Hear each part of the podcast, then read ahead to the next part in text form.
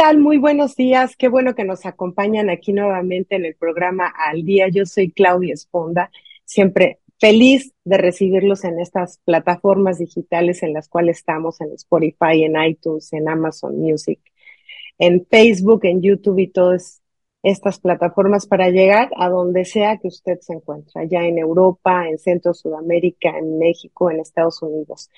Hoy vamos a hablar de un tema bien interesante. Vamos a hablar de historia y vamos a hablar de un poquito de la historia de Texas, de la historia de San Antonio, porque creo que, siempre es interesante aprender sobre los orígenes, cómo se formaron estas ciudades, estos eh, complejos comunitarios en los cuales vivimos y creo que eh, escucharlo, sobre todo de un investigador, de alguien que tiene pues una casi una vida dedicándose a estudiar y reconocer todas estas cosas que a veces nos da flojera a nosotros ir y buscar en libros, bueno, hoy lo vamos a tener, como dicen en mi pueblo, fácilmente este, de la viva voz de un gran investigador y además amigo que hoy nos acompaña. Jorge, ¿cómo estás? Hola Claudia, muy bien, muchas gracias. Encantado de estar aquí con vosotros. Pues yo más encantada porque además digo, ese acento español siempre es, es, muy este, llamativo. Por, no por no decir sexy. Vamos, vamos, a dejarlo en llamativo porque hay gente a la que no le gusta. bueno, bueno. Pues eh, Jorge es eh, doctor en Historia y Arqueología por la Universidad Complutense de Madrid. Una de sus especialidades es la historia de la influencia española en los Estados Unidos a través de examinar los registros originales en español antiguo de la misión San Antonio de Valero hoy mejor conocida como El Álamo. Sus estudios se han llevado a la publicación de varios libros y presentaciones, así como conferencias internacionales, pero realmente un, trabajo pues muy loable, de mucho tiempo, de mucho esfuerzo, de mucha investigación, que nos lleva a entender un poquito la historia de, de, Texas, pero principalmente de San Antonio, ¿no? Eh, yo que tengo la fortuna de vivir aquí en San Antonio, pues he visto eh, en los libros que les dan a nuestros hijos, ¿no? Esas historias, pues, que quizá no son tan certeras, quizá no son tan puntuales, pero pues hoy lo vamos a tener gracias a toda la investigación del doctor Jorge García. Así es que, bueno, pues yo quisiera empezar hablando un poquito, porque pues sobre todo eh, de entender pues eh, desde el principio, ahora sí que con manzanas, quiénes son las personas que habitaban en Texas, quiénes eran estas comunidades que empezaron a llegar a estos lugares que estaban pues básicamente desolados, ¿no? Y que pues nadie, poca gente se atrevía a, llegar a estos terrenos. Y platícanos un poquito de cómo, cómo estaba conformada Texas al principio. Bueno, en Texas sí teníamos, tenía, había una comunidad bastante grande de, indígenas, ¿verdad? De lo que llamamos indios. La gente ahora parece que se ofende con la palabra indios, pero realmente indios viene de que en lugar de América, los españoles cuando llegaron aquí bautizaron este territorio como las Indias Occidentales. Entonces de, pues de Indias viene indios. Si llegamos a Australia, pues no sé cómo tenemos que llamar a los australianos, ¿verdad? Pues los llamaremos australianos. Nadie se tiene que ofender por eso. Lo único que ocurre pues, es que están confundiendo este eh, significados y, esto de, del traducidos del inglés. En el inglés hay palabras que a ellos les suenan este, ofensivas, pero que en español pues son descriptivas y describen cómo era esto. Aquí lo que teníamos pues era eh, pues una comunidad de, de tribus indígenas Mm, unos eran pacíficos y otros eran agresivos, como los que, los que conocemos mucho por los apaches, ¿verdad?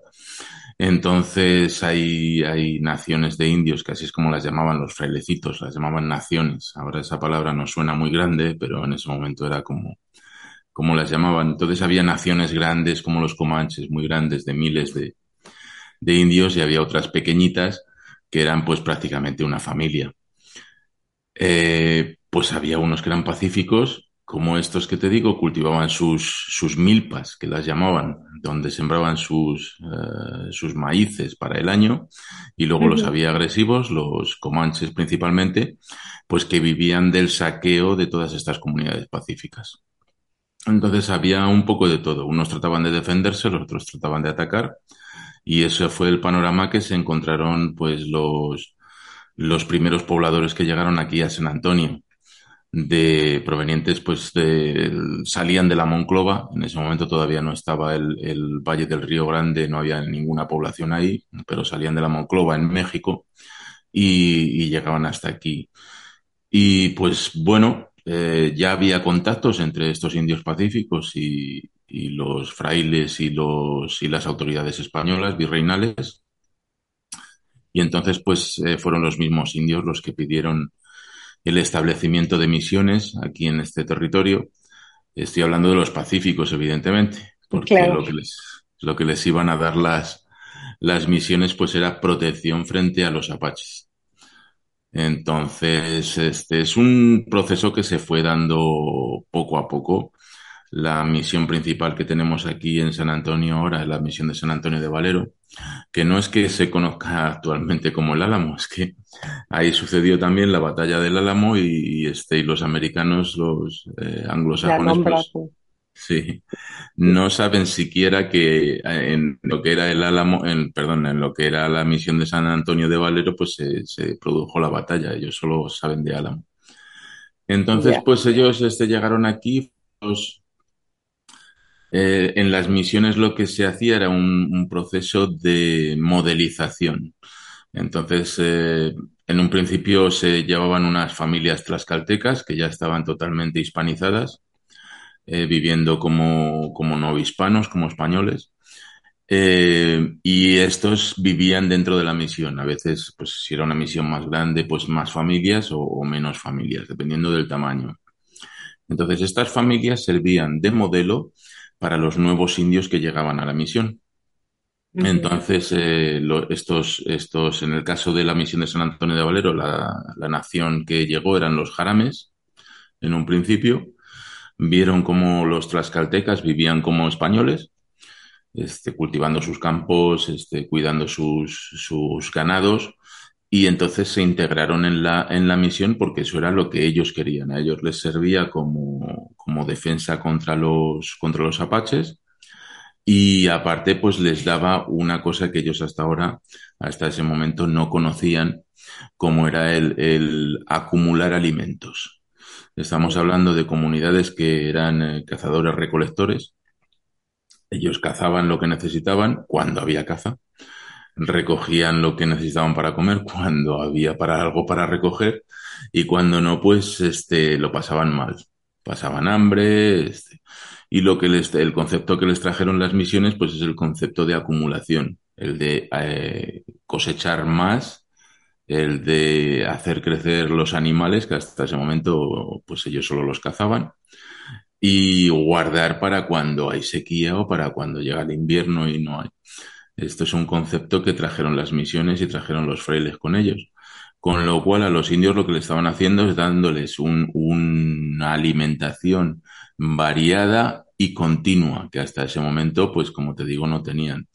Eh, también trajeron, por supuesto, los, animales grandes, porque más al norte sí tenían los, los búfalos, los bisontes, pero aquí en la, en la zona de lo que es el norte de México los bisontes no bajaban, ¿no? Es, eh, en el, es en el sur de los Estados Unidos, de ahí para arriba, en los grandes planos, donde están los bisontes. En la zona del norte de México, que es donde te estoy hablando ahora, pues este, con suerte cazaban algún conejillo. Estamos hablando entonces de que vamos, se juntaron, digamos que tres comunidades diferentes, no lo que eran los indios nativos americanos, lo que eran los, este, los mexicanos que ya estaban, digamos que evangelizados por los españoles y las comunidades que, que ya este, habían llegado directamente de España, ¿no? ¿O no? Bueno, eso tiene sus matizaciones porque eh, lo que se ha hecho durante toda la historia y se ha necesitado en la historiografía La historiografía, pues son las, el, relato de la historia, ¿no? Lo que se escribe, los libros de historia. Eso es la historiografía. Pues lo que se ha necesitado siempre fue diferenciar a los indios que estaban cristianizados con los indios que, que todavía eran, vivían en el campo, que no estaban ni bautizados ni nada. Entonces, en, en, todos estos eh, libros y hasta los mismos frailes, ellos diferenciaban entre los indios eh, cristianos y los indios gentiles. Así los llamaban, los que todavía no estaban eh, bautizados. Sí. Entonces, el, el, durante mucho tiempo, pues se les ha dado el nombre de españoles, pensando en que venían de la península. Pero de la península vinieron este, cuatro gatitos. ¿no? ok. Hay que entenderlo así. Entonces, en el Nuevo México, en 1680, antes de eso ya había llegado, seguro que la gente lo conocerá, había llegado Juan de Oñate, había, se había establecido en el Juan de Oñate, que era, que es considerado el último conquistador. Pero es que Juan de Oñate nació en Zacatecas. Ah. Entonces, era criollo. Era criollo, lo podemos considerar español, pero es un español de América. ¿No? nació en Zacatecas. Entonces él eh, llegó al Nuevo México, estableció allí este, unas colonias de españoles, estuvieron viviendo durante 80 años aproximadamente, hasta que en 1680, pues los eh, indios cristianos que allí vivían con ellos, en misiones y en pueblos, influenciados por los apaches precisamente, pues se rebelaron. Entonces, en aquella rebelión, mataron a 400 españoles, y lo ponemos entre comillas, ahora te explicaré el por qué, eh, pues entre soldados, familias de los soldados este, y otras gentes que había allí viviendo, civiles. Y, y, este, y concentraron a los, eh, estamos hablando del pueblo de, bueno, la ciudad de Santa Fe, la actual ciudad de Santa Fe en el Nuevo México. Concentraron a los supervivientes en lo que es el Palacio, eh, Palacio Real que llamaban entonces. Allí había mil personas que estaban asediadas, les los indios les cortaron el agua, este, y estaban asediados por unos 2.500, por unos 2.500 indios. Entonces, eh, precisamente, luego hablaremos de esto si tenemos un minutito, pues eh, lo que están diciendo en Nuevo México es que los 2.500 indios dejaron irse a los españoles de paz y no les hicieron nada, ni porque hay que lavar, hay que lavar la cara al, al, indigenismo ahora mismo, es lo que políticamente pues, pues están buscando. Reconstruir esa imagen, ¿no? O sea, una imagen más positiva. Eh, bueno, no sé si reconstruirlo directamente es que la están fabricando. bueno, por llamarlo políticamente correcto. ¿Verdad? Durante mucho tiempo han dicho los blancos de aquí de los Estados Unidos nada que ver con españoles. Los blancos de los Estados Unidos durante mucho tiempo han dicho que eran los malos, malos, malísimos y ahora de repente pues todo el país ha girado 300, eh, perdón, 180 grados y ahora pues todo políticamente funciona cuando te sumas al mensaje indigenista. Vamos a dejarlo ahí de momento. Entonces, bueno, de pacíficamente no, no fue nada pacífico. ya te digo que mataron a unos 450 supuestos españoles. Eh, los que quedaban en el Palacio Real tuvieron que salir a caballo con el arma en la mano y, y en esa batalla pues murieron 300 indios. Y finalmente, pues esas mil personas que estaban con unos pocos soldados en el Palacio Real consiguieron eh, salir de Santa Fe, fueron bajando, se reunieron en el camino con otros 1.500 refugiados, también supuestamente españoles, y se tuvieron que establecer en El Paso. En El Paso, Texas. Entonces, cuando llegan a El Paso, Texas, hay 2.500 españoles les hacen el censo, les preguntan, este, hacen un, censo, una lista de todos estos. Bueno, pues el resultado da que entre esos 2.500 eh, españoles procedentes de la península de, Europa y de México, ¿no? de, las dos comunidades que vemos las más eh, europeas, blancas, pues había menos de 20 personas entre 2.500. Entonces, ¿qué quiere decir? Pues que los españoles desde que llegaron se mezclaron hicieron comunidades mestizas, porque el español en origen también es mestizo, este no es, no es ario, no es blanco, es, está, está mezclado por, por las muchas gentes que pasaron por la península.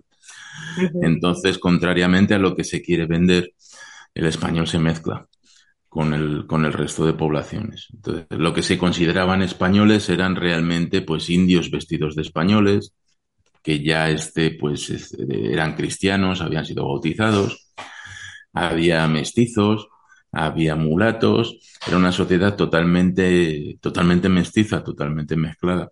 Entonces, claro, cuando se quiere dar un mensaje de decir, no, es que los españoles vinieron aquí a hacer todas estas cosas tan malas, lo que hay que hacer es pensar quién realmente eran los españoles.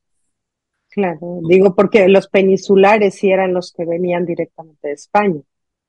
Claro, pero lo que estamos hablando es que los peninsulares ya llevaban desde la época de Cortés, 1521, 1520, 1521, y estamos hablando de 1680, estamos hablando de 200, de, no, perdón, de 160 años después.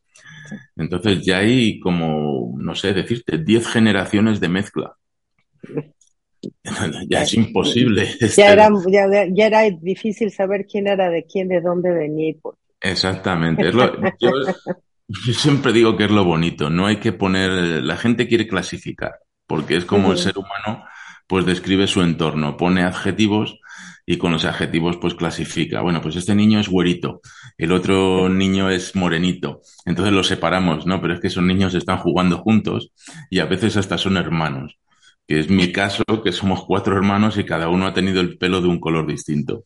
¿no? Entonces, querer clasificar, querer poner este, a, las, a las gentes en, en, distintos, en distintas cajitas, pues explica muy mal la historia. No se hace. Sí, perdón.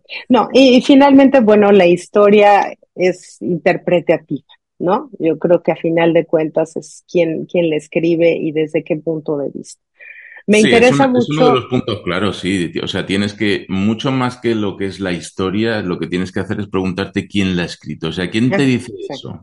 Eso es muy, muchas veces muy importante. E, entonces yo creo que de ahí vienen muchas de las dudas que tenemos, porque por, eh, en lo particular, este, hace mm, pocos años empezamos a oír de los 300 años de la fundación de San Antonio, Texas, ¿no? Y escuché que había cierta polémica al respecto. Quizá tú nos ayudes a entender eh, eh, dónde radica esa polémica de la fundación de San Antonio como tal. Bueno, la polémica pues radica en que, por ejemplo, en España sí tenemos una academia de la historia. En México también tienen algo parecido, pero los Estados Unidos no lo tienen.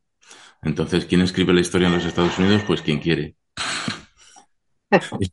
Escriben lo que quieren y este y nadie nadie certifica que eso tenga un poco de sentido. Una academia de la historia que es pues es un conjunto de académicos que cuando alguien se inventa una bola, pues este se lo presenta y ellos dicen, oiga, no, es que, que usted está mintiendo muy descaradamente, no se puede aceptar esto. Y a veces pues dicen, no, pues esta investigación tiene base, pues vamos a estudiarla y vamos a incorporarla a lo que es eh, la narrativa histórica que tenemos. Eso no sucede en los Estados Unidos. En los Estados Unidos, pues hay, yo los llamo lobbies de la historia. Entonces, pues están las descendientes de las hijas de la Revolución de Texas. Las descendientes, eh, o sea, sí, las descendientes de las hijas de la Revolución de los Estados Unidos. Están, pues, los descendientes de Canarios. Están las, eh, los indígenas, ¿no? Las, organizaciones eh, descendientes de los indios. O sea, cada uno está contando una historia distinta que favorece a sus intereses, evidentemente, pero cuando tú quieres este, contar, em, favorecer unos intereses, lo que tienes que hacer es eliminarlos del resto. Entonces, es una manera muy difícil de contar la historia. Hay unos documentos que hay que seguir. Es que, claro, otra vez poniéndote, por ejemplo, el tema del, Nuevo México, pues ahí este, la historia nos está diciendo que ahí murieron 700 personas, este, hubo una batalla, hubo de todo, y lo que se trata ahora es de decir que no, los indios fueron muy buenos y dejaron irse a los españoles sin hacerles ningún daño. pues así es imposible. Entonces lo que necesitamos es, pues, este, yo lo que estoy tratando de hacer en, mis libros y en mis investigaciones, pues es volver al punto cero. O sea, agarras otra vez los documentos originales y les dices a todas estas organizaciones, pues, cuál es la historia real y a partir de ahí, pues, que trabajen. Porque, pues, lo que no puedes hacer es estar contando mentiras y así tenerlos a todos enfrentados. ¿Cómo se hizo lo de lo de San Antonio? Pues, pues este, esto se fundó en el año 1718. Así nos lo dicen los documentos. Es que hay, hay documentos para ello. Ya ha costado mucho trabajo. Pero claro, una ah. vez que ya pasan los eventos del, ¿no? Del, del, tricentenario, pues ya como que ya da un poco igual que aclares la verdadera historia o ya cada uno ha tenido su fiesta, ha celebrado lo que ha querido y ya está, es muy difícil. Pero aún así, pues hay que, hay que ir, irlo recordando, irlo escribiendo. Hay una, pues los, los, descendientes de Canarios han estado peleando mucho, ¿no? Durante 200 años para decir que ellos fundaron la, ciudad de San Antonio. de San Antonio. Pero es que ellos llegaron en 1731. y la ciudad, se, la ciudad se funda en 1718, porque hay documentos para ello. ¿no? Eh, para fundar una ciudad necesitas eh, urbanización, o sea, es construir casas y calles y que haya gente viviendo en ellas. Y esto se produce desde 1718. Es que, claro, ellos dicen, no, pero es que los que vinieron eran militares. Bueno, pues es que no conocen nada de la historia, porque en todos los sitios donde se han fundado presidios, se han puesto presidios, y eso ha dado origen a una ciudad, como son todas las de California, este, Santa Bárbara, San Francisco, eh, todas estas, pues el punto de fundación es cuando se establece el presidio militar ahí, porque con el presidio militar va un montón de gente que son sus familias y además van civiles que se sienten protegidos por el presidio y dicen, bueno, pues vamos a trabajar allí. Se funda una ciudad, nos vamos allí porque no tenemos oportunidades aquí donde estamos viviendo, donde sea. Y entonces nos vamos a un sitio nuevo a empezar fresco, ¿no? A empezar de nuevas. Y, todos estos civiles se, se, se, ponen a vivir al lado del presidio. No los podemos considerar militares, por tanto, ya no es solo un establecimiento militar, es un pueblo que se funda. En el caso de San Antonio, hay un documento muy claro que dice, en el año, en el 5 de mayo de 1718, hemos fundado la villa de Béjar, que es como se llamó en un principio San Antonio, eh, con todo su parafernalia, con hemos puesto el estandarte real, hemos hecho pues todo lo que había que hacer para fundar la villa de Bejar. esto, esto pasa el 5 de mayo de 1718. En los meses eh, siguientes, lo que se había hecho primero era mudar, no fundar la misión de San Antonio. La, misión de San Antonio ya estaba establecida en el Río Grande con la, como te he comentado, con, con la nación Jarame, que estaba viviendo allí y que eran aproximadamente unos 200 indios, un grupo de familias con todos sus niños, con todo, que se movieron desde el Río Grande hasta San Antonio. Entonces tenemos tres migraciones. Hasta ahora se ha estado defendiendo solo, pues que vinieron unos soldados y luego vino una migración de, de personas canarias, de Canarias, pero realmente la emigración más importante con más gente la hicieron los indios jarames. Ese es el origen. Los jarames llegan aquí a San Antonio, se establecen en la misión y sirven de modelo para los indios payayas, que son los que vivían en el Valle de San Antonio. Estos eh, indios payayas, viendo a los jarames que viven en la misión, que les gusta cómo, cómo viven, viven. Claro, pues empiezan a introducirse en la misión. Y al cabo del tiempo se empiezan a, eh, a, juntar parejas de, ambos, de ambas naciones, se mezclan. Y tenemos cuatro generaciones, aproximadamente entre, tres y cuatro generaciones de, digamos, mestizaje entre, entre todos los indios que vivían en la misión, que vivieron en la misión porque ellos querían vivir en la misión, porque les daba protección contra los apaches y les daba un, este, como te he dicho antes, pues un alimento continuo durante todo el año. Tanto es así que en, un momento dado, en 1750, hay un ataque enorme de, apaches contra San Antonio y los indios de la misión son los que salen a defender el pueblo de San Antonio. Entonces, ha habido ahora bastante politiqueo con esto. Ha habido gente que ha venido a decir que, bueno, que los indios estaban esclavizados en las misiones. Pues si hubiesen estado esclavizados no habrían salido a defender al, a, los, a, los, esclavistas españoles en, en, San Antonio, ¿no? O sea, es todo una leyenda que se ha generado por, por motivación política de cada uno. Ahora, me parece bien interesante que tú hablas de documentos oficiales, ¿no? Porque, porque bien dices, este, pues yo me puedo inventar la historia que yo quiero, pero este, ¿cómo, cómo tuviste acceso a toda esta documentación que me imagino que no ha de haber sido fácil? Bueno, fácil nunca es. Fácil nunca es. Y luego, luego sobre todo, pues hay que, hay que leerlo. Porque en el caso ah, de. bueno, sí. en caso no, de no solo muchos, tenerla, sino leerla, claro. muchos documentos escritos hace 400 años en un español antiguo y con una caligrafía, sobre todo es la caligrafía. En una caligrafía que, que ha cambiado mucho, la que enseñaban en las escuelas. Ahora no enseñan ninguna. bueno, no nos vamos a meter en eso. ¿no? Sobre todo aquí. Vienen, No. vienen nuestros niños de, de otros sistemas, del sistema mexicano, del sistema español, vienen escribiendo su bonita cursiva, ¿verdad? Muy perfecta, y cuando llegan aquí a los Estados Unidos le dicen, no, no, aquí escribimos de otra manera. Aquí con dos dedos, con dos pulgares se escribe hoy en día. Así es. Entonces, pues imagínate, ¿no? En aquella época, hace cuatro, cuatro siglos, este, cinco siglos, pues eh, la caligrafía era totalmente distinta. Estar realmente leyendo otro idioma. El lenguaje, me imagino, ¿no? Sí, Diferente. el lenguaje no ha cambiado tanto. Y sobre todo cuando ya tienes experien- experiencia y has leído muchísimos documentos, pues te es más fácil.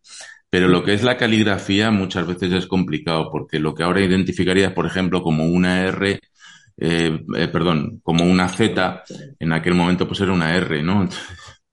Entonces eso, eso es sufrimiento. Eh, sí, bueno, los documentos es- existen y hay una montaña de documentos. Entonces los puedes buscar en el Archivo General de la Nación, en México. En México también está el- la Biblioteca Nacional, que tiene un, un buenísimo archivo franciscano. Por supuesto, en el Archivo General de Indias, en España. Este, o sea, archivos hay, pero una montaña eh, hay, hay para aburrir. Solo hay que buscarlos. Pero es que la gente no quiere buscarlos. Primero porque es complicado, segundo porque este, es aburrido Y no es conveniente.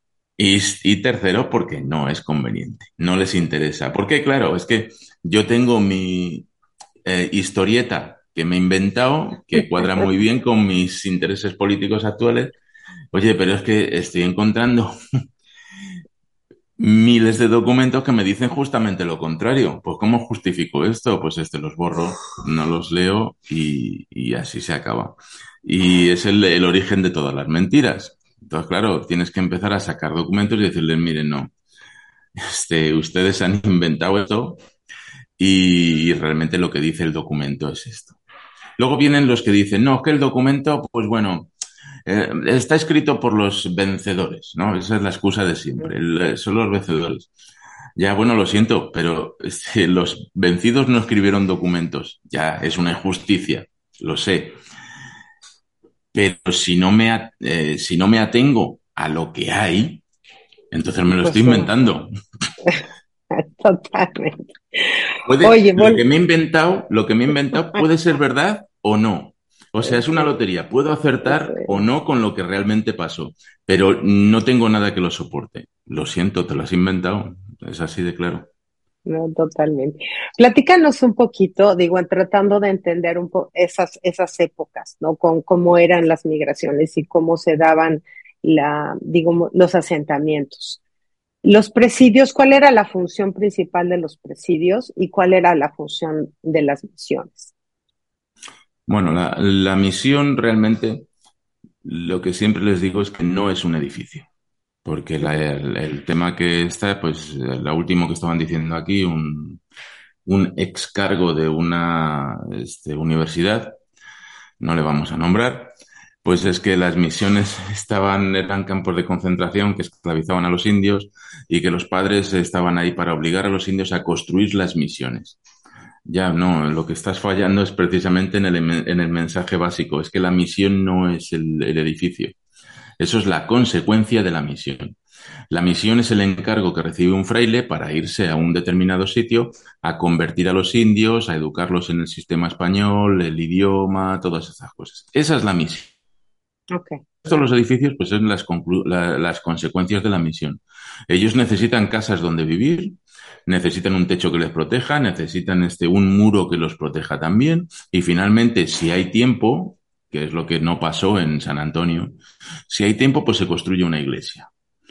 Este, porque hasta que se construye esa iglesia bonita que vemos, por ejemplo, en, la misión de San José, hasta ese momento ellos también tienen iglesia. Han hecho un jacal con, con, este, con ladrillos de adobe y con, con, paja, con techo de paja, y ahí es donde dan misa y donde... Este. O sea, lo que es la iglesia, esa bonita que vemos ahora, es un accesorio. Si hay tiempo se hace y si no hay tiempo no se hace. En el caso de San Antonio no se hizo porque ya cuando la terminaron por fin, que le pusieron la cubierta a los tejados, pues este se les derrumbó en el año 1700 y pico. Y entonces ya no tuvieron ni fuerza humana ni para, para terminar esa construcción. Eso quiere decir que no era lo primordial. Entonces era principalmente albergar al clero. Este, el, el, clero vivía en las mismas casas que tenían los, los indios. Entonces, si alguien ha ido a por, la, por la misión de San José, pues todo lo que es alrededor del muro, hay unas casitas pequeñas. Ah, cierto. Uh -huh. Que son las casitas de los indios. Este, son las casitas del militar que vivía en la, en la misión, porque solo había un militar. Solo había un soldado que enseñaba a los indios cómo manejar las armas, cómo defenderse, cómo proteger el recinto, este, pero no estaba allí para otra cosa más que para eso. Entonces el militar cuando había un ataque de indios, él salía con su caballo, iba hasta el presidio, que en el caso de San Antonio pues estaba a 500 metros de distancia, pero que lo normal es que se pusiese como a 5 kilómetros aproximadamente. Entonces ese militar era un, un enlace que daba aviso al presidio de que había un ataque para que pues mandasen más soldados para defender la misión. Okay. Y eh, entonces en los presidios habitaban los soldados. Claro, lo que ocurre es que el, el, hay otro concepto que también se ha, se ha, tomado erróneamente y es el tema de presidio como si fuese un fuerte, un castillo, un... No, el presidio es un grupo de soldados. Entonces, el grupo de soldados que se establece, de la misma manera que decimos pelotón o decimos batallón o, este, o compañía, la, una compañía nadie se plantea que una compañía sea un edificio, es un, un, grupo de soldados. Pues lo mismo era el presidio. El presidio es un grupo de soldados que está pues defendiendo el territorio.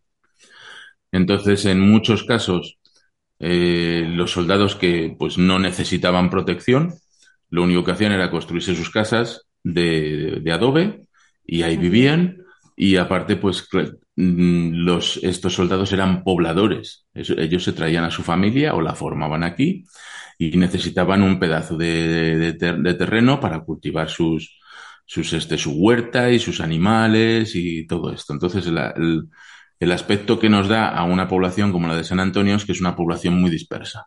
No es un pueblito muy cerrado, sino es una población muy dispersa. Ahí es donde viven los, los soldados presidiales. Y cuando hacen falta, pues salen de sus casas y se visten con el uniforme y se van a donde tengan que irse. Eso es el, eso es el presidio. El presidio realmente, pues es lo que te digo, grupo de soldados que forman una población. Sobre todo en la frontera. Se van para allá con sus familias y, y a partir de ahí es donde se crean los, los pueblos. Entonces, el presidio, la función que tiene es el, la de defensa del territorio. Okay.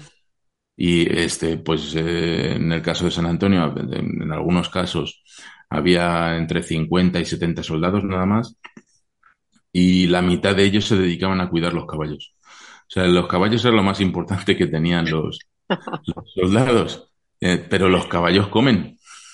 Ah, claro. parte, claro, sí. Entonces los tienes que tener en un, en el pastizal, ¿no? Comiendo pasto, pero eso no tienen allí una, un, un vallado que los proteja de los apaches. Los apaches venían por la noche y robaban pues todos los caballos. Imagínate a los, mm. los soldados hoy en día si les quitan los tanques, pues este, ¿de qué sirven? No sirven de nada. ¿Y, ¿Y, cuál era el sustento principal de esas comunidades? O sea, ¿de qué se vivía? ¿Era, era agricultura, era ganado? ¿Cuál eran? Digo, porque siendo eh, comunidades tan pequeñas y tan dispersas, ¿cuál era lo que las sustentaba? Sí, tú has acertado. Este es el, el tema, el tema agrícola. tanto ganado como, como pues este lo que puedas plantar en tu, en tu campo. Lo que se hace desde, o sea, al principio hasta que crece la primera cosecha, ¿no? Hasta que cosechas la primera vez, pues eh, ellos traen sus, con sus carros, pues traen sus provisiones para estar viviendo por lo menos un año. Y lo que se hace primero es plantar y después eh, pues ya se van construyendo las casas casi este en el caso concreto de San Antonio pues vinieron los soldados este se hizo un, cuerpo de guardia que digamos que es como como una caseta en la que se lleva toda la parte administrativa tanto de la ciudad como del ejército y luego los soldados pues están, estaban viviendo en, jacales en chamizos de paja ¿no? Entonces ya sí, al cabo de este, pues de un año y pico, dos años, pues empezaron a construirse sus casitas de, ladrillo, de adobe. el, adobe no era tan malo como se piensa. Lo que pasa es que da, da sensación de pobreza. Pero y, es fresco, ¿no? Sí, no, aparte de eso, pues el, el tema es que el adobe defiende muy bien, sobre todo contra las flechas. Entonces ahí, Ay, y, sí. claro, este, el, el, ladrillo de adobe es un ladrillo grande y entonces hace un muro, hace un muro grande. Y si tú quieres, eh, eres un, un, indio y estás fuera y quieres hacer un agujero para entrar, pues ahí te puedes pasar toda la noche haciendo el agujero porque eso tiene una dureza enorme y entonces les protegía muy bien. La verdad es que el, adobe les protegía muy bien. Lo que viene luego, pues mira, para que te hagas una idea, el, el, hispano construye en, en, adobe y construye en piedra. Entonces eso es, protege mucho la naturaleza, porque cuando llega el, el, el europeo, el gringo, el americano, pues llega y él construye en madera. Entonces lo primero que hace es cortar todos los árboles. ¿no? Y, y, luego, pues, muy, este, muy endebles situaciones. Pues, se, se incendia, se vuela, todo pasa, ¿no? Mientras. El cuento el... de los tres cerditos, ¿verdad? Sí, totalmente. Oye, dime algo, platícanos un poquito acerca de las misiones. O sea, finalmente la, la, la de Valero fue la primera que se estableció, o, o cuál fue la, la, la secuencia de estas misiones. Sí, la, la primera que, que se muda, ¿no? Porque ya te digo que, que lo que pasó aquí en San Antonio es que se movió desde el valle del, del Río Grande. Eh, la primera que se muda es la de San Antonio, después, este, tres años más tarde, eh, el Marqués de San Miguel de Aguayo pone los dineritos para hacer la segunda, que es la de San José, y después al cabo de justo un par de meses antes de que llegasen los, la migración de Canarios, pues trasladan tres misiones que estaban en el este de Texas, las trasladan a San Antonio, que son el resto, la Concepción, San Juan y, San Francisco de la Espada. Entonces sí, tenemos aquí cinco misiones. En algún momento, este, eh, precisamente por ese tema de documental, de que no se leen bien los documentos, pues este se dijo que había una sexta misión, que era este Francisco Javier de Nájera, pero la misión, precisamente los documentos están diciendo que nunca existió. Y sin embargo, aquí el, el americano, pues la han hecho hasta, la, la, han encontrado, no sé dónde, porque como no existió, pero ellos dicen que la han encontrado y tienen ahí un monolito dedicado a ella. Y, bueno, es un desastre, la verdad. Entonces, ¿Y por qué tanta misión en, en San Antonio? ¿Por qué tantas? porque realmente había indios que, que las necesitaban. En, este, en, en, la de San Antonio de Valero, uh -huh. pues se llegaron a juntar hasta 400.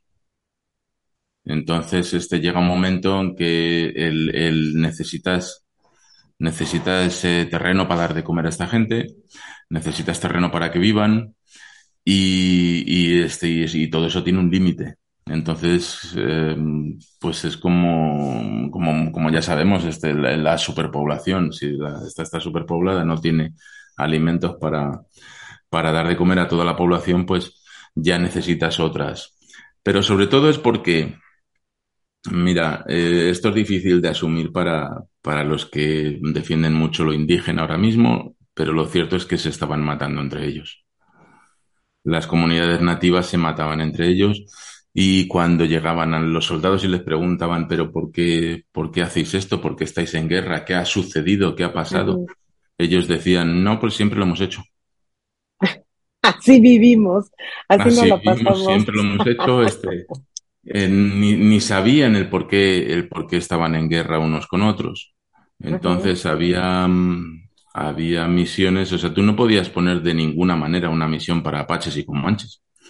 Juntos viviendo en una misión se iban a matar. Em, prácticamente los apaches, que eran una, una, eh, una, tribu enorme, muy grande, que tenía distintas ramificaciones, distintos subgrupos y eh, pues se llegaba a un, a un, tratado de paz con ellos, pero no lo cumplían porque había otros grupos que, no. Entonces estos estaban en guerra con todos los demás, tanto con los comanches como además ellos como tenían esa economía de, de saqueo, pues iban a las, a las tribus pequeñas y les saqueaban tanto lo que comían como, como gente. ¿no? Los apaches crecieron a base de gente, de, de engullir otras naciones más pequeñas. Lo que hacían con esto pues era mataban a los adultos, eh, hombres, y se quedaban con mujeres y niños. Y entonces de esa, de esa manera crecía su, crecía su, su grupo, su tribu muchas de las, de las eh, naciones indígenas pues desaparecieron de esta forma, engullidas por los apaches. Eh, y así es como funcionaban. Entonces, claro, este, llegaron los, las misiones y decían, bueno, sí, este, hacemos una misión para los yerbipiamos. Eran una, otra de las, de las tribus principales que no estaban aquí, estaban en el río Guadalupe, un poquito más lejos. Y ellos pidieron la misión, ¿no? Queremos ir a la, a la misión, queremos vivir en la misión, pero nos llevamos muy mal con este, con los, eh, con los jarames, con los payayas. Este, y, y, entonces había que ponerle una misión distinta para ellos. Oh my God, pues eran grupitos por grupitos. Yo imagino que entre tanto, tanta guerra local, pues obviamente la, la fluctuación de la población subía y bajaba. Finalmente llegaron poblaciones de otros, de otros lugares para, para hacer crecer estas ciudades, o cómo fue gestándose este crecimiento de San Antonio bueno, entonces a la fecha. Mira, en, Texas, cuando llegan la, la, primera misión, se estima pues que había un, un X número, porque era imposible de saber, de indios nativos. Lo que sí se sabe es que eh, en el momento de que se vayan los españoles, pues eh, hay los mismos grupos nativos. Sí, ha, habido una influencia grave de epidemias que han reducido número, pero siguen los mismos grupos nativos. El caso es que muchos años después, en 1800, eh, me parece que es en 1850, digamos que a España le bajan la bandera aquí en, en, San Antonio, se la bajan en 1821. Con bajar la bandera quiero decir que dicen, bueno, pues ahora nos hacemos mexicanos, ya no somos españoles, quitamos una bandera, subimos la otra. Entonces, como te digo, España sale de, eh, sale de aquí en 1821. A México eh, le quitan esto en 1836, como todos sabemos en la batalla del Álamo, ¿verdad? Como unos pocos años después, o sea, hasta ese momento, en el momento que aquí todavía estaba México, se hizo un censo y se contaban como 3.000 eh, hispanos. Aparte, hispanos, como te digo, pues en muchos casos son indios cristianos, que son vestidos de, pues de, de español o de mexicano, eh, unos 3.000 aproximadamente, aparte de los indios que, que vivían, pues apaches, este, todas, las, todas las tribus que, que seguían existiendo en la, en, sí, en 1850 hay un censo del ejército de los Estados Unidos, porque, sabes, no, espérate, 1845 yo creo que es, es cuando Texas entra a formar parte de los Estados Unidos, ¿no? Que se independiza de México. Sí, este, bueno, se independizarse se independiza en 1836, pero en 1845, unos poquitos años después, es cuando, cuando entra ya en lo que es en, oficialmente dentro de los Estados Unidos. El, el proyecto de los Estados Unidos. Sí, en ese momento el ejército de los Estados Unidos hace un censo para saber lo que tiene en Texas. Y entonces se cuentan 430.000 eh, colonos europeos eh, que se trajeron 180.000 esclavos negros. Mm. Entonces, en cuestión de unos pocos años, aquí a la, no, no solo a, este, a San Antonio, pero bueno, todos sabemos que los pueblos que hay por alrededor son alemanes, ¿verdad? Este, Fredericksburg, Burnley, todos estos son alemanes, es comunidad alemana que se vinieron aquí. En, pues lo que te digo, en poco menos de 8 o 9 años, lo que hay es una invasión de más de medio millón de personas cada uno con su terreno, sus ranchitos, su, y todos estos pues han empujado fuera a las tribus indígenas.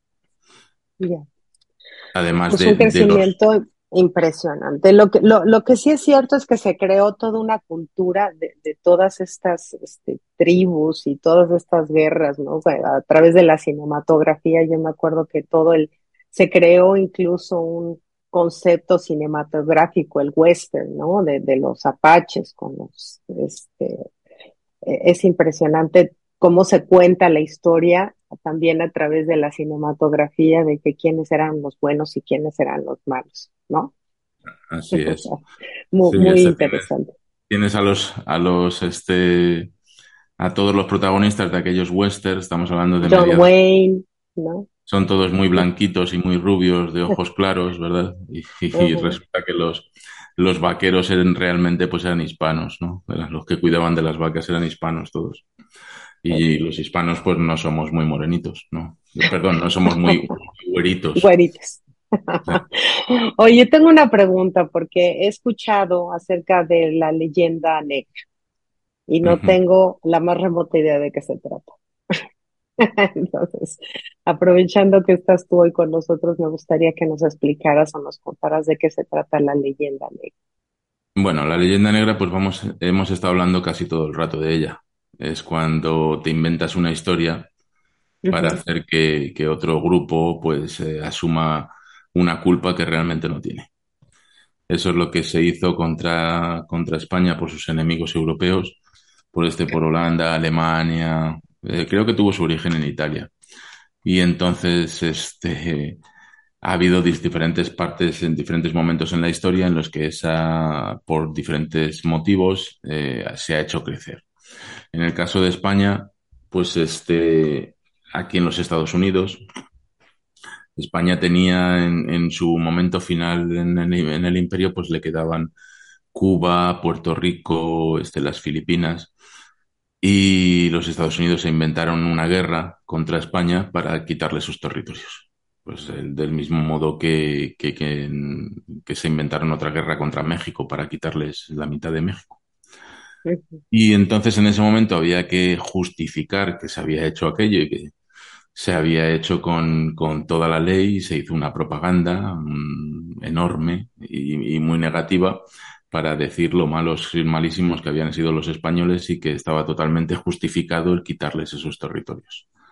Entonces los, los mexicanos también saben lo que es la leyenda negra, porque cuando van a lo que es el Álamo, actualmente, pues no veo a ningún mexicano que salga de allí muy contento, ¿no?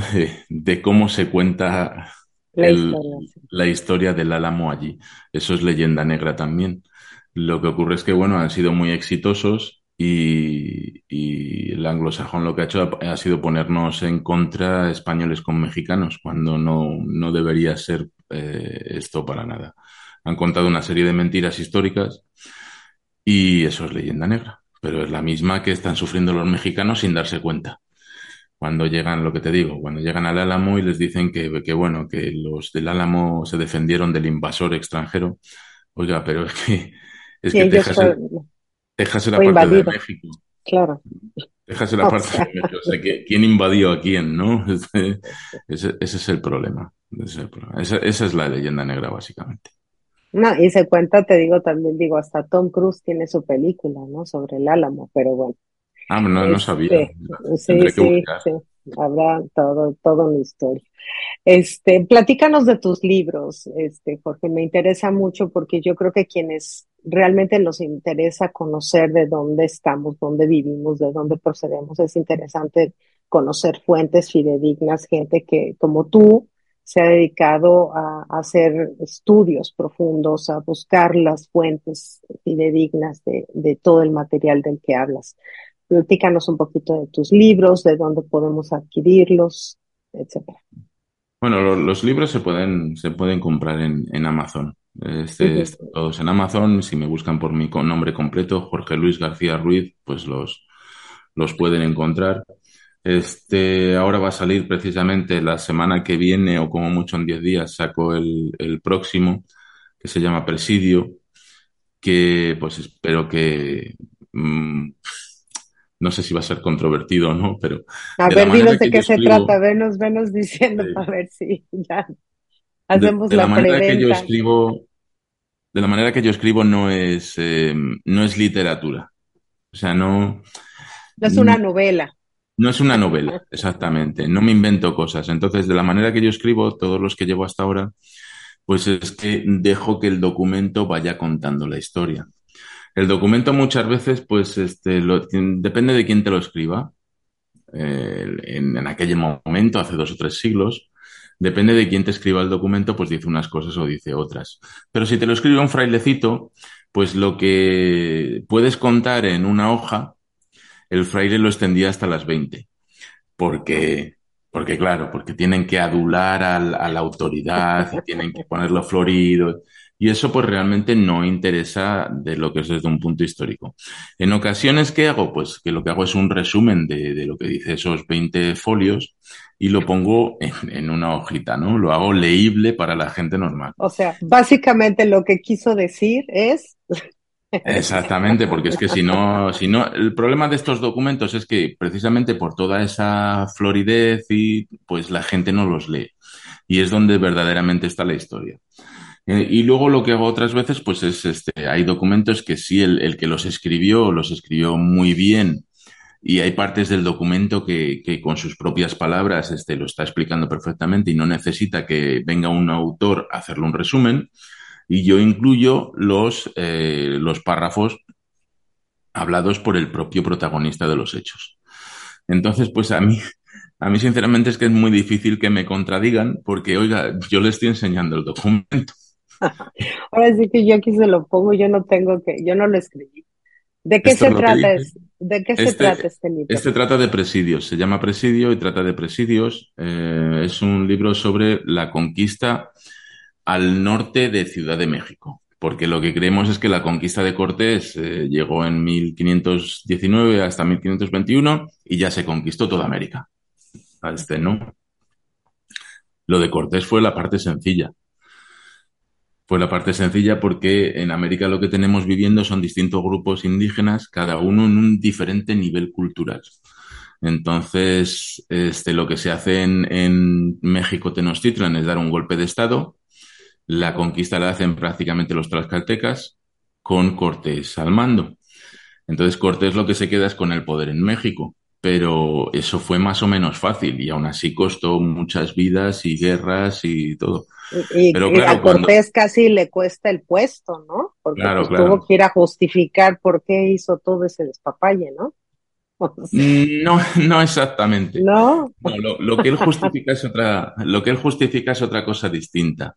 Eh, y ahí si me das un minutito, pues me introduzco en eso. Había... sí, porque según yo sí. tuvo que decirles a los de allá, ¿saben qué? Que pues, sí lo hice, pero eran por buenas razones. A ver, cuéntame. No, el problema ahí es que eh, no solo Cortés, pues vienen, y bien después de Cortés, pues llegan otra serie de, de conquistadores. Hay uno que, que, fue bastante malo, ese es uno de los garbanzos negros que hay. Cortés, a pesar de todo, no fue tan malo a pesar de lo que digan los libros de las escuelas mexicanas. Hay uno que era Nuño Beltrán de Guzmán. Este señor es el que conquistó la Nueva Galicia, o sea, el norte de México. Y este señor, este, documentalmente, pues hay pruebas en que sí lo hizo bastante mal. Pero este señor es que era presidente de la audiencia. La audiencia es los jueces, no los que juzgan. Y entonces estaba enemistado y era un competidor real con Cortés, competidor político. Entonces, ¿qué hizo este señor? Pues le metió un juicio a Cortés y le acusó no solo de maltrato, sino lo acusó de mil cosas, porque lo que él quería era este, quitarse a su competidor principal, que era Hernán Cortés. Claro, es que hay que leer todos los documentos. Cuando uno se queda, lo que se está haciendo por parte precisamente de la leyenda negra, es este, eh, España fue de lejos el, digamos, el país o el, imperio que más documentación generó. No te puedes hacer idea, es brutal. Sí, lo puedo creer. La burocracia es tremenda. Entonces tú tienes un proceso que es la denuncia. Después de la denuncia viene el juicio. Después del juicio viene la sentencia y después de la sentencia viene el recurso. Pues entonces, si tú solo presentas la denuncia en los documentos, estás únicamente haciendo caso al denunciante. Y el denunciante puede decir todas las mentiras que le dé la gana. Lo que tienes que hacer es presentar todo el proceso porque luego durante lo que es el juicio se comprueba que muchas de esas denuncias son falsas, que son únicamente, que son únicamente por una, ambición política de derribar. Y claro, luego en muchos casos, por ejemplo, hay un, personaje, un par de personajes que afectan mucho a, Texas y a Nuevo León, que es la zona que son Luis de Carvajal y Gaspar Castaño de Sosa, que han pasado la historia como esclavistas pero precisamente yo en, mi libro lo, expongo, lo que he descubierto es que ellos no fueron esclavistas. Lo que ocurre es que había en ese momento en el virreinato el virrey Velasco y en la Nueva Vizcaya, que eran todos vascos, pues ellos tenían una competencia enorme con Luis de Carvajal y con Gaspar Castaño de Sosa y los denunciaron por esclavistas y consiguieron que los metiesen en la cárcel. Todo este proceso duró diez años hasta que llega la, eh, la respuesta del Tribunal Superior diciendo que todas las denuncias han sido mentiras y que los ponen en su lugar. Pero claro, esa, ese recurso llegó cuando ellos ya habían muerto. Entonces, no, pues es que, es que si uno se imagina que eran tres meses para llegar, para empezar, ¿no? para tres meses para llevar la información. O sea, pero nada más de, transporte, ¿no? Desde lo que llegaba un barquito de España acá, se tardaba tres meses, y luego en lo que averiguaban, y luego en lo que mandaban la información, pues estamos hablando de que pasaban años, como tú dices. Yo tengo una pregunta que sí me queda este, aquí, y que es, bueno, sabemos que Luisiana fue vendida por los franceses, ¿no? A los Estados Unidos se dice que Florida fue vendida a los Estados Unidos por los españoles. ¿Esto es correcto? Bueno, tiene sus más y tiene sus menos. Este, estamos en un momento en el que es un, me estás haciendo meterme en un charco en el que todavía no me quiero meter. bueno, si quieres, déjamelo de tarea, pero estaba yo así como. Este, la, la, Luisiana sí se vende, sí, la vende Napoleón. Napoleón. Ajá. le vende, la vende Napoleón. Realmente la Luisiana en época francesa tuvo una primera época francesa que no pues debería. Es que además necesitaba Napoleón dinero, ¿no? Para continuar sus guerras allá en Europa.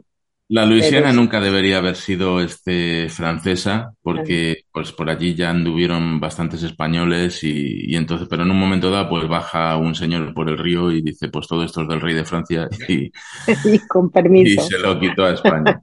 La Luisiana lo único que sirvió pues para los franceses pues fue para crear algún pueblito de comercio de pieles con los indios, eh, venderles a cambio fusiles y alcohol y eso es lo que era la Luisiana. Después la Luisiana, por acuerdos reales, porque la Casa Real de España era la misma que la de Francia, pues le cede la Luisiana a España. Y España está con la Luisiana por cerca de 40 años aproximadamente. Que este, se crea pues el, el, Nueva Orleans. Nueva Orleans se dice, no, el barrio francés, ¿no? Pero es que todo aquello fue construido por, por españoles en el gobierno español. O sea, la Luisiana, como la vemos ahora de bonita y de tal, floreció con, con el gobierno español. Llega Ay, no, no, pues nos estás aquí quitando los Llega este Napoleón, Napoleón se mete en España, este, ahí tenemos eh, pues unos años en los que el hermano de Napoleón es el, hermano, es el, rey, de, España, Luego llega otro rey que es totalmente, sí, es de la Casa Borbona, pero, pero es muy procesado. Y al final le devuelve, no sabemos ni por qué ni con qué razón, le devuelve, eh, la Luisiana se la devuelve a Francia. Y este Napoleón tarda como dos o tres años en vendérsela a los americanos por 15 millones de dólares de la época. Ahí así, así es la historia, así es como los, los, este, los norteamericanos van progresando hacia el, hacia el este. Luego viene el, como llaman, el, el destino manifiesto y todo esto en lo que se justifican.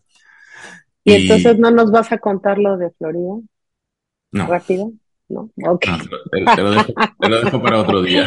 Bueno, vamos a tener que hacer uno, porque sí, ahora ya me dejaste más picada que antes.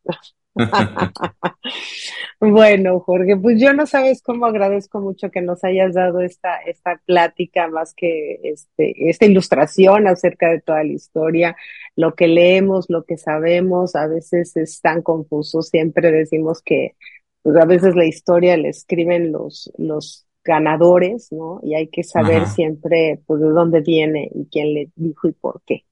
Este, ¿me puedes dar los nombres de tus libros y dónde podemos conseguirlos para la gente que esté interesada? Y sobre todo, tu próximo libro, cuando sale, en dónde lo conseguimos. Sí, bueno, este, habíamos empezado a hablar de los libros y nos hemos ido variando hacia otro, hacia otro tema. Este, yo los libros de las misiones, tengo tres libros publicados sobre eh, las misiones. Son los tres primeros libros que se escribieron en San Antonio, que son los registros de la misión, bautismos, este, matrimonios y defunciones que escribieron los frailes en la misión. Entonces, ahí está, ese es el verdadero certificado de nacimiento de la ciudad de San Antonio. Lo que ocurre es que son libros muy técnicos que además no son baratos, lo siento. Pero son digo, te ha costado tu trabajo. Así es. Y estos libros pues pueden interesar a los que a los descendientes de, de, los que vivieron en las misiones. Hay mucha gente, ya van calando bastante aquí en San Antonio, y entonces hay mucha gente que son descendientes y de los que figuran en los libros, y entonces les hace mucha ilusión ver a sus ancestros ahí, ¿no? Claro. Y eso ¿Dónde los conseguimos? Eso se consiguen en Amazon y están bajo este San Antonio de Valero, la misión de San Antonio de Valero. Ok. Y luego tengo dos, dos, pequeños iniciales que son sobre el, falso origen del nombre de Texas y pues sobre la fundación de San Antonio. Eh, esos sí son baratitos para iniciarse en lo que es la historia y en, en este humilde historiador pues sí están bastante bien. Y además esos son bilingües, están tanto en inglés como en español. Y uno se llama The False uh, Origin of the Name Texas. Uy, nos vamos a tener que aventarnos otro programa. Sí. Eh, y el otro es eh, el otro es la fundación, The Foundation of San Antonio. pues creo que pongo la También en Amazon. salir el nuevo que va a salir pues se llama Presidio, ese es únicamente en español de momento, a lo mejor en el futuro pues se va a sacar en, inglés, habrá una traducción. Lo que pasa es que claro, no sé yo cómo les va a sentar a los, a los angloamericanos el, que les digan la verdad en la cara, ¿no? Y pues ese ya va a salir en, en una semana, diez días quizá, ya sale y también en Amazon y se llama Presidio, los soldados del rey. Pues estaremos muy contentos de leer y a ver cómo se pone esto. bueno, Te agradezco, se va a poner. Va a causar mucha sorpresa, ya verás. pues yo espero que, que nos des otra oportunidad para seguir hablando. Igual ya te convencemos que nos hables de Florida, que nos hables de lo del nombre de Texas, ¿no? De que nos hables un poquito también de todo lo que ocurrió con esta, pues digamos que pérdida lamentable de todo lo que fue California, Nuevo México, Arizona, Utah, toda esa parte que perteneció a mm, México igual. Este, mm, llamarlo pérdida, pues a lo mejor no es hacer honor a la verdad. Bueno, pues es que yo sí siento así como ouch, pero bueno, ya tú No, sí, no, no, me refiero a eso, me refiero a que, que alguien se lo quedó. Este, bueno, sí, Sí, de hecho hay un libro muy interesante ahí de, alguien que dijo, yo no estoy de acuerdo, pero ya hablaremos de eso en otro. Ya, muy bien. Te, agradezco mucho, muchísimo, Jorge, de veras que nos hayas dado esta plática. Este, no cabe duda que eres un experto en el tema y que enriquezcas nuestro acervo cultural es muy, muy valioso. Así es que te doy las gracias y este y agradezco a todos ustedes por habernos acompañado en esta en esta edición más de Albi. Así es que un beso para ti y para todos ustedes. Hasta la próxima. Bye. Muchas gracias a ti. Bye.